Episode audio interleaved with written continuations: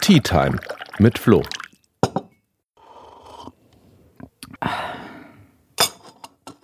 Hey und herzlich willkommen zu einer neuen Tea Time mit Flo. Heute gibt es bei mir einen kräftigen Assam-Tee. Wir sind nämlich mitten in den Haushaltsberatungen im Landtag. Da ist immer Plenum drei Tage am Stück und es werden viele Reden gehalten und es wird viel debattiert und es geht sehr lange. Deswegen heute ein kräftiger Tee. Um die Haushaltsberatung soll es aber im Podcast eigentlich heute gar nicht gehen, sondern vor allem um meine Arbeit in Brüssel und äh, wie ich sozusagen vor allem im Moment digital zwischen Bayern und Brüssel hin und her pendeln. Letzte Woche hatte ich nämlich kein Plenum im Bayerischen Landtag, sondern Plenarversammlung des Ausschusses der Regionen. Auch drei Tage, alles virtuell und mit spannenden Redebeiträgen. Neben meinem Mandat im Landtag bin ich nämlich noch stellvertretendes Mitglied dieses Ausschusses der Regionen. Aber was ist der überhaupt? Der Ausschuss der Regionen ist eine beratende EU-Institution. Alle kennen das Parlament, alle kennen den Rat und alle kennen die Europäische Kommission. Aber es gibt noch zwei Institutionen mehr, nämlich den Ausschuss der Regionen und den Wirtschafts- und Sozialausschuss. Und beide Institutionen haben die Aufgabe, die anderen drei bei der Gesetzgebung zu beraten. Im Ausschuss der Regionen sitzen, das sagt ja der Name schon, vor allem Vertreterinnen aus den Regionen und Kommunen Europas. Das heißt, da sind Landtagsabgeordnete, da sind Stadträtinnen, Bürgermeister vertreten, die sollen von der untersten politischen Ebene den Input mitbringen in die europäische Politik. Das mache ich jetzt seit Anfang 2020 und ich freue mich besonders darüber, dass wir damals die erste grüne Fraktion gegründet haben, die es jemals im Ausschuss der Regionen gab weil wir so viele erfolgreiche Kommunal- und Regionalwahlen in Europa hatten und die grüne Welle sozusagen auch diese ganzen Regionen überrollt hat. Und jetzt sitze ich da zusammen mit ungefähr 20 Grünen in einer neuen Fraktion. Es gibt natürlich auch die bekannten Fraktionen aus dem Europaparlament, also zum Beispiel die Europäische Volkspartei, also die Konservativen, die Sozialdemokraten, Renew, also die Liberalen, ähm, dann gibt es auch noch die Europäische Allianz, das sind vor allem wirklich Regionalparteien und es gibt noch die EKRler, das sind also die Rechtskonservativen, wo zum Beispiel die polnische PIS dazugehört. Da kann man aber eigentlich fast schon rechtspopulistisch bis hin zu rechtsextrem zu sagen. Immer wenn jetzt EU-Gesetzgebung beschlossen werden soll, macht die Kommission ja normalerweise einen Vorschlag. Und den schickt sie dann an uns, an den Ausschuss der Region und wir geben dann den Vorschlag äh, mit der Stellungnahme sozusagen versehen weiter an das Parlament und an den Rat, damit unsere Punkte im Gesetzgebungsverfahren berücksichtigt werden können.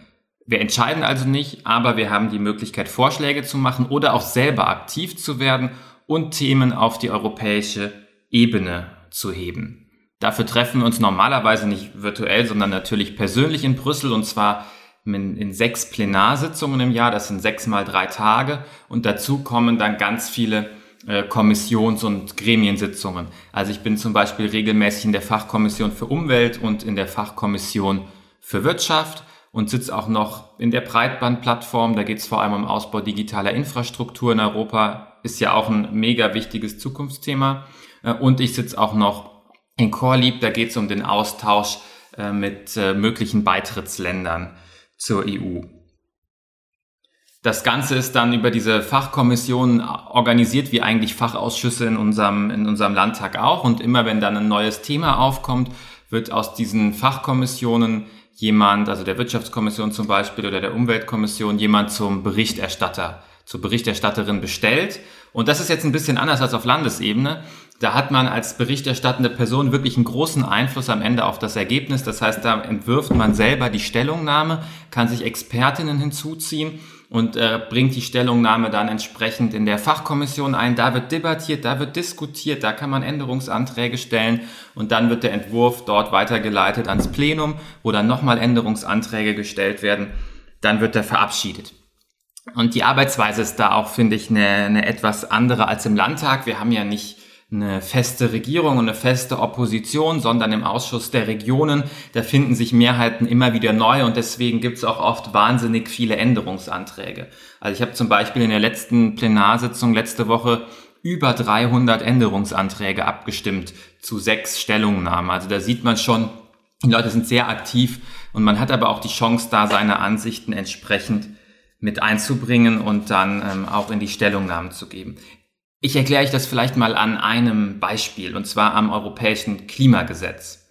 Das ist das Herzstück vom European Green Deal, weil das europäische Klimagesetz die Ziele festlegt. Also was wir eigentlich in Europa erreichen wollen an CO2-Einsparung, an Einsparung von Treibhausgasen, das steht am Ende in diesem europäischen Klimagesetz. Da hat die Kommission letztes Jahr einen Vorschlag gemacht und über das Ziel Klimaneutralität 2050, da gab es eigentlich relativ wenig Diskussionen, da war man sich einig. Aber 2050 ist natürlich sehr weit weg und äh, sagt jetzt wenig darüber aus, wie wir zu dem Ziel hinkommen. Viel relevanter ist deswegen das Klimaziel 2030. Und da hat die Kommission damals vorgeschlagen, letztes Jahr im März, 50 bis 55 Prozent Reduktion der Treibhausgase. Das war uns als Grüne auf jeden Fall deutlich zu wenig. Wir haben dann ähm, mitgearbeitet an der Stellungnahme im Ausschuss der Region, haben Änderungsanträge entsprechend eingebracht. Insgesamt wurden dann 18 solcher Änderungsanträge auch nochmal im Plenum diskutiert. Und unsere Forderung war, wir brauchen eigentlich 65 Prozent Reduktion bis 2030. Die Forderung haben wir leider nicht durchbekommen, aber der Ausschuss der Regionen hat sich dann am Ende für 55 Prozent ausgesprochen, also nicht 50 bis 55, wie die Kommission es wollte, sondern mindestens 55 Prozent und hat damit die Messlatte schon mal ein bisschen höher gehangen. Außerdem haben wir in unsere Stellungnahme noch reinbekommen, dass Atomkraft als nicht nachhaltige Energieform bewertet wird, damit äh, man am Ende nicht einfach nur wieder in Atomreaktoren investiert mit den entsprechenden äh, Folgen und Risiken auch für die Umwelt und dem Müllproblem, äh, sondern dass man in wirklich nachhaltige und erneuerbare Energien reingeht. Die Kommission hat dann diesen Druck und auch den öffentlichen Druck beim Klimagesetz gespürt und hat im September 2020 einen neuen Vorschlag vorgelegt und siehe da, im neuen Vorschlag der Kommission war dann auch auf einmal von mindestens 55 Prozent die Rede. Also da sieht man, wir, wir haben zwar am Ende als Ausschuss der Regierung kein Entscheidungsrecht, wir können aber die öffentliche Debatte und auch die Debatte in der Kommission mitbestimmen und manchmal schafft man es dann auch, dass wenn ein neuer Ersatzvorschlag gemacht wird, dann da die Punkte schon mit aufgenommen werden. Das war dann eine Steilvorlage fürs Europäische Parlament. Die haben ja dann als nächstes ihre Position ähm, beschlossen und sind dann selber auf 60 Prozent hoch. Also auch da haben wir Grüne für 65 Prozent gekämpft, aber äh, das leider nicht durchbekommen, dafür immerhin 60 Prozent und außerdem noch ein paar andere wichtige Punkte wie das Do-No-Harm-Prinzip, also richte keinen Schaden an ähm, Prinzip. Und äh, damit äh, ist man jetzt sozusagen in die Trilogverhandlungen gegangen, also in die Verhandlungen zwischen Rat, Kommission und Parlament. Stand heute ist es leider so, dass der Rat, also die Mitgliedstaaten vor allem, die schärferen Klimaziele von mindestens 60, besser 65 Prozent blockieren. Aber ich hoffe, ich konnte euch ein bisschen zeigen, dass wir mit unserer Stellungnahme auch einen Anteil daran hatten, dass das Parlament am Ende nochmal was drauflegen konnte und wir wirklich guten Klimazielen für 2030 einen Schritt näher gekommen sind. Jetzt ist halt noch die Blockade im Rat bei den Mitgliedstaaten. Und da würde natürlich massiv helfen, wenn wir ähm, endlich eine andere Bundesregierung auch in Deutschland hätten, weil die mit den Ton angibt in Europa und weil sie halt gerade auch wieder massiv auf der Bremse steht. Also denkt bei der Bundestagswahl dran, wenn ihr wirklich gute Klimaziele für 2030 wollt, dann setzt doch euer Kreuz bei Grün, dann kommen wir den 65 Prozent auf jeden Fall ein großes Stück näher. Und in unserem Bundestagswahlprogramm Entwurf, da haben wir für Deutschland selber schon die 70 Prozent ins Auge gefasst. Ich hatte ja schon ein bisschen erzählt, dass Arbeiten im ADR anders ist als im Landtag und was sich auch deutlich unterscheidet zum Landtag, ist vor allem das Halten von Reden. Reden äh, werden auch im Ausschuss der Regionen gehalten, die sind aber viel kürzer. Also wir reden da oft nur eine, zwei oder vier Minuten. Also es ist nicht so wie im Plenum des Landtags, wo ich dann manchmal zehn Minuten wirklich reden kann, sondern ich muss meine Argumente und meine Punkte wirklich knapp zusammenfassen und ähm, halte die Reden in der Regel auch auf Englisch. Und jetzt letzte Woche äh, hatte ich eine super spannende Rede. Ein Punkt der Plenartagung war nämlich eine Debatte mit dem EU-Kommissar für Handel und Wirtschaft, Vladis Dombrovskis. Und es ging um die Frage der Erholung der Wirtschaft nach Corona und auch die Frage, wie es mit der europäischen Handelspolitik eigentlich weitergehen soll. Und ich habe nochmal ganz klar gemacht in meiner Rede, dass wir aus dem Modus, in dem wir jetzt gerade sind, also vor allem Wirtschaftshilfen bereitstellen, um Arbeitsplätze überall zu erhalten, dass wir aus dem Modus jetzt endlich auch mit Impfung und vor allem mehr testen, das klappt ja leider nicht, da haben wir schon ewig darauf hingewiesen, dass wir dringend mehr Schnelltests bräuchten, dass wir aus diesem Modus rauswechseln in einen Modus zu sagen, okay, wir nutzen jetzt das Geld, das ausgegeben wird und investieren wirklich in eine nachhaltige Wirtschaft, die zukunftsfähig ist und die auch zukunftsfähige Arbeitsplätze bringt und vor allem, das ist wichtig, die uns hilft, die Klimaziele zu erreichen, also möglichst 65 Prozent Reduktion bis 2030 in Europa, 70 Prozent Reduktion bis 2030 in Deutschland. Und dafür müssen wir nicht nur die erneuerbaren Energien ausbauen, sondern wir brauchen eben auch in den Produktionsprozessen in der Wirtschaft eine massive Umstellung. Leider ist es so, dass ähm, viele Mitgliedstaaten die jetzt ja gerade ihre Wiederaufbaupakete schnüren und überlegen, wie kommen wir aus, aus Corona raus, vor allem die Ebenen nicht beteiligen, die in dem Bereich wirklich investieren müssen. Und das sind im Fall von Deutschland Länder und Kommunen und auch in den anderen EU-Mitgliedstaaten vor allem die Kommunen, ähm, weil wir eine Infrastruktur brauchen, die auch klimaneutrales Wirtschaften ermöglicht. Ja? Und das heißt eben, dass ich am Ende vor Ort in erneuerbare Energien, am Ende vor Ort in eine andere Mobilität investieren muss, am Ende vor Ort in erneuerbare Wärmenetze investieren muss, ja. Und äh, das funktioniert eben nur, wenn ich Kommunen und Co. mit an Bord hole. Das habe ich auch massiv kritisiert und das ist leider auch wirklich in Deutschland so, dass äh, die Bundesregierung jetzt da ein Milliardenpaket wieder schnürt, ohne zu gucken, was am Ende vor Ort wirklich sinnvoll investiert werden kann und auch geleistet werden kann. Und da ist natürlich das Risiko groß, dass viel Geld wieder liegen bleibt. Und äh, ich hatte gesagt, die eine, eine, der eine Teil des, des Ganzen war natürlich ähm, die Frage des Wiederaufbaus, aber der andere Teil war auch die Frage der Handelspolitik. Und es ist natürlich ganz klar, wenn ich jetzt ähm, die Klimaziele vor Augen habe, dann muss ich alle Sektoren der Wirtschaft betrachten. Und ein ganz relevanter Bereich ist natürlich in Europa auch der Handel.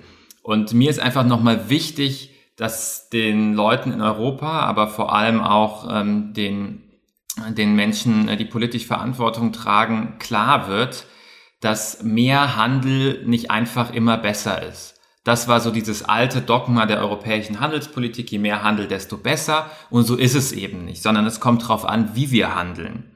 Und äh, dass Handel am Ende auch kein Selbstzweck ist, sondern ja den Menschen dienen muss und damit letztlich auch der Umwelt und den Klimazielen zu dienen hat, weil die in unserem Existenzinteresse liegen. Und das heißt für mich ganz konkret, dass sich die europäische Handelspolitik halt künftig viel stärker ausrichten muss an den Umweltstandards, die in anderen Ländern herrschen und dafür sorgen muss, die zu verbessern. Am Arbeitsschutz, an gerechten Löhnen, ja, das Dumping, das Lohndumping, die, die ungerechte globale Situation, die wir gerade erleben, dagegen was zu unternehmen, das ist auch Aufgabe von Handelspolitik, weil wenn wir sie gut machen, kann sie da was verbessern. Wenn wir sie schlecht machen, dann treibt sie nur noch mehr Menschen in Existenznot, dann zerstört sie noch mehr Umwelt. Deswegen haben wir da so einen wichtigen Hebel. Aber das war nicht das einzige Thema, ähm, was wir im Ausschuss der Region besprochen haben. Es gibt auch immer einen Blog, wo man selber was zur Sprache bringen kann, was einem aus seiner Region gerade wichtig ist. Und ich habe das Thema Koordinierung der Maßnahmen in Grenzregionen auf die Tagesordnung gesetzt und äh, konnte dann dazu auch eine Rede halten und habe nochmal auf die dramatische Situation aufmerksam gemacht, die wir gerade an der Grenze zu Tschechien haben, die wir gerade an der Grenze zu Österreich haben, dass da einfach keine vernünftige Koordination zwischen Bayern und den jeweiligen beiden Ländern stattfindet. Das ist auch ein Verschulden der bayerischen Staatsregierung und der CSU, die sich darum einfach nicht bemüht. Baden-Württemberg löst es besser mit der Schweiz, Rheinland-Pfalz, das Saarland, die lösen es besser mit Frankreich. Ähm, aber dass wir da insgesamt in Europa einen anderen Ansatz brauchen, dass wir nämlich die Grenzregionen besser mitholen und dass nicht plötzlich wieder harte Entscheidungen an der Grenze gefällt werden, wo sich längst ein grenzüberschreitendes Leben eingestellt hat und zum Alltag gehört hat. Also ein, ein ganz kurz ein total abstruser Fall. Es gibt äh, schon seit langem äh, eine Gruppe von Schülerinnen aus äh, Kiefersfelden, die gehen in Kufstein drüben in Tirol in Österreich aufs Gymnasium und ähm, durch die, durch die äh, Corona-Maßnahmen haben die plötzlich auf einmal quasi ein Schulverbot bekommen. Und da hat niemand dran gedacht, dass das seit 40 Jahren so ist, sondern man hat zack die harten Maßnahmen gemacht, hat nicht geschaut, was ist eigentlich in der Grenzregion los. Und es hat äh, zwei Wochen gedauert, bis für die am Ende irgendwie eine Ausnahmeregel stand. Und das meine ich damit, dass wir wirklich aufpassen müssen in einem vereinten Europa, dass wir nicht so sehr auf diese nationalstaatlichen Grenzen schauen, sondern uns mehr darum kümmern, dass man gemeinsam an dieser Pandemie-Eindämmung auch wirklich arbeitet und dafür auch die Grenzregionen mitnimmt, einbezieht und am besten für jede Grenzregion eine Taskforce einrichtet, wo alle Entscheidungsebenen Bund, Länder, Kommunen beiderseits der Grenze mit an Bord sind. Ich hoffe, ihr habt ein bisschen gemerkt, dass mir diese Arbeit ähm, in Brüssel total viel Spaß macht. Es ist einfach ähm, was total anderes, weil ja auch wirklich viele Kolleginnen aus anderen Regionen in Europa dazukommen, man sich austauschen kann, man auch voneinander lernt und immer wieder was, was kennenlernt, was woanders ein bisschen besser oder klüger gehandhabt wird. Und das ist für mich wirklich das Spannende und Aufregende an der Arbeit im Ausschuss der Regionen, und äh, was noch dazu kommt, ist, dass ich natürlich darüber einen guten Kontakt in äh, viele Generaldirektorate, also sozusagen Ministerien äh, der Kommission habe und dann halt auch schnell an Informationen komme für meine Arbeit im Bayerischen Landtag oder auch mal Missstände und Probleme schnell und unbürokratisch ansprechen kann. Ich hoffe wirklich, dass vielleicht nach der Sommerpause dann auch wieder Präsenzsitzungen in Brüssel stattfinden können, damit ich mich dann auch mal wieder mit unseren Europaparlamentariern austauschen kann und auch die vielen Kolleginnen und Kollegen äh, wiedersehe und äh, meine neue grüne Fraktion sozusagen da im Ausschuss auch. Wenn ihr noch Fragen habt, äh, ja, wie das eigentlich ist mit meiner Arbeit zwischen Bayern und Brüssel, schreibt mir. Ähm, ich nehme das Thema auch total gerne in einem Folgepodcast nochmal äh, mit auf ich finde es halt, wie gesagt, super bereichernd und äh, einen der spannendsten Jobs, die ich als Landtagsabgeordneter so nebenher mache und wo ich noch von nebenher spreche, ganz wichtig. Es gibt keine feste Vergütung für diese Nebentätigkeit, sondern wir kriegen nur Reisekosten erstattet und ein Sitzungsgeld für die Tage, wo wir in Brüssel sind, aus dem dann unter anderem ähm, das Hotel bezahlt wird. Und jetzt, wo es digital ist, da gibt es nur eine kleine digitale Aufwandsentschädigung. Das war's mit äh, Folge 12 der Tea Time. Ich hoffe, ihr hattet wieder Spaß und seid auch in zwei Wochen wieder mit dabei.